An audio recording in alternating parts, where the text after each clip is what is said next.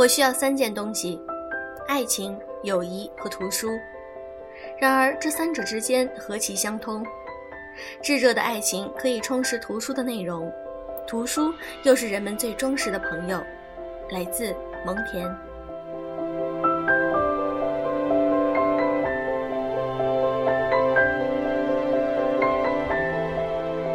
用声音触碰心灵，各位好，欢迎你们来到优质女子必修课，我是小飞鱼。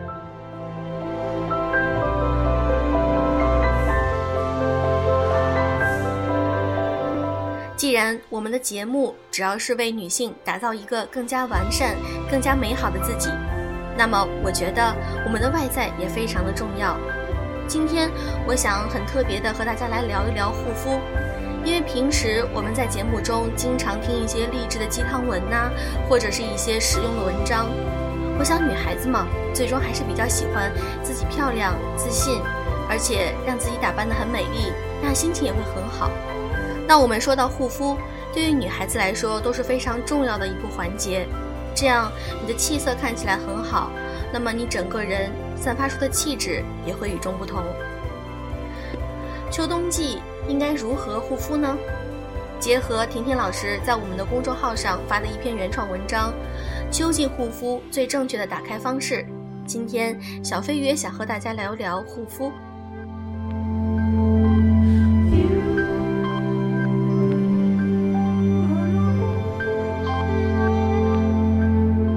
那我们都知道，温和的清洁对于秋冬季来说真的是非常重要，也是非常适宜的。因为秋天的气候比较干燥，我们如果继续使用一些清洁能力比较强的控油型的洗面奶，那么可能会对皮肤造成，比如说干燥啊，或者是缺水，甚至过敏脱皮。那么我们就应该根据自己的自身皮肤的状况来选择一支温和一些的洗面奶，作为清洁更加适宜。之前小飞鱼也写过一篇文章，放在了公众号上，就是关于敏感肌如何护肤的。那这里面我想说到，小飞鱼平时就是属于比较敏感、偏干类的这种肌肤，所以在清洁方面我是非常注意的，不会用那些清洁能力超级强的洗面奶，因为这样对于我这这种敏感性肌肤来说，会有一些洗完之后会很偏干，所以选择适合自己的才是最重要的。那么小飞鱼之前一直用的是切尔氏的一款呃保湿洗面奶，觉得很好。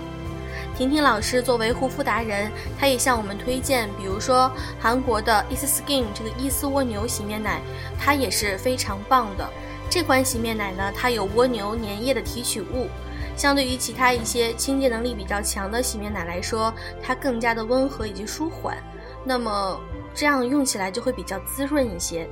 像有一些清洁能力很强的洗面奶呢，适合春夏使用。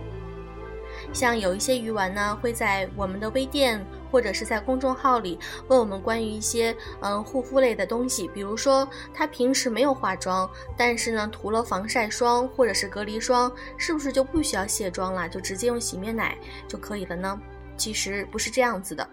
比如说你涂了防晒或者是隔离，那只能通过卸妆来进行清洁。如果仅仅是使用洗面奶的话，那容易造成的就是毛孔堵塞，可能会引起，比如说起痘痘啦，或者是暗沉啊等等这些问题。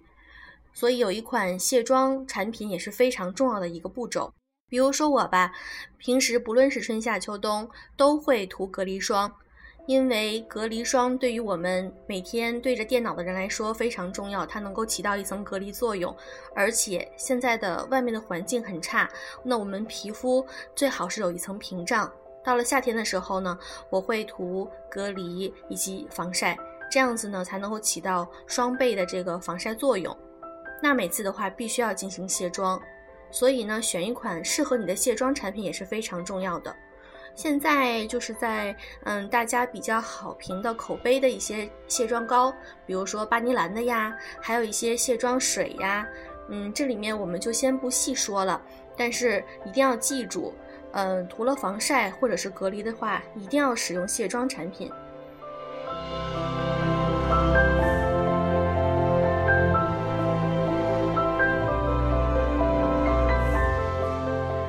既然我们已经把皮肤清洁的很到位了，接下来呢，就是如何能够正确的保湿补水，这一点对于秋冬季来说真的是非常重要。因为在秋季或者是冬季很干燥的时候，我们的皮肤的健康自然就少不了这种保湿来滋润。一般来说，保湿修护呢是分为三个基本步骤，首先呢就是导引，导引就是说在清洁后润肤水之前使用导引精华。通过导引精华，可以深入干燥的肌肤深层，能够打开肌肤的这个吸收通道，让之后的这个护理呢能够事半功倍。在这篇文章里呢，我们婷婷老师也提供了一些她自己比较喜爱的导引精华，比如说雪花秀的润燥精华这一款呢，我之前也有用过，真的是非常好用，而且非常滋润，吸收力很强。这款精华呢是雪花秀的明星产品。而且它的这个功效是非常高的。比如说，你可能早上起来脸部会有一种浮肿啊，那样涂了一层精华之后呢，双手再进行一个呃合理的按摩，这样就可以消除脸部的这种水肿现象。还有比如说像一些呃年纪比较轻的学生党啊，嗯，可以使用一些悦诗风吟的小绿瓶，这些也是很好的一个不错的导引精华。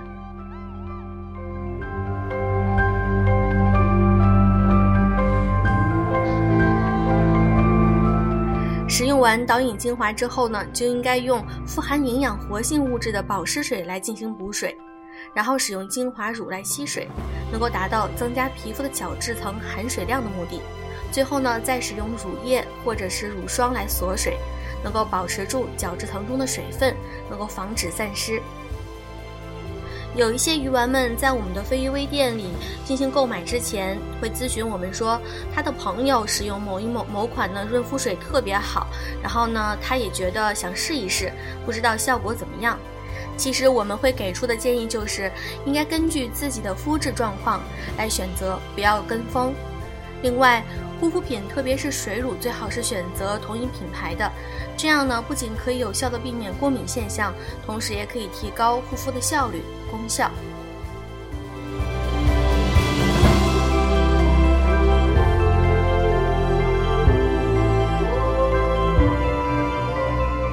接下来呢，我们就是要关注到的深度滋润和修复。除了以上的这些基本护肤步骤外，我们还可以经常使用保湿功效比较好的面膜来进行保养皮肤。我们都知道，当每次敷面膜的时候，那种感觉都非常棒。比如说，你躺在那里呀，然后边敷面膜边按摩一下脸部，这样它的吸收效果会更好。还有需要注意的就是，如何使你的面膜能够更高效的被吸收呢？最好是先用热毛巾湿敷脸部三分钟，然后按摩一到两分钟，以打开毛孔，这样更有利于吸收。此外呢，比如说清洁力度比较强的面膜，最多一周使用一次。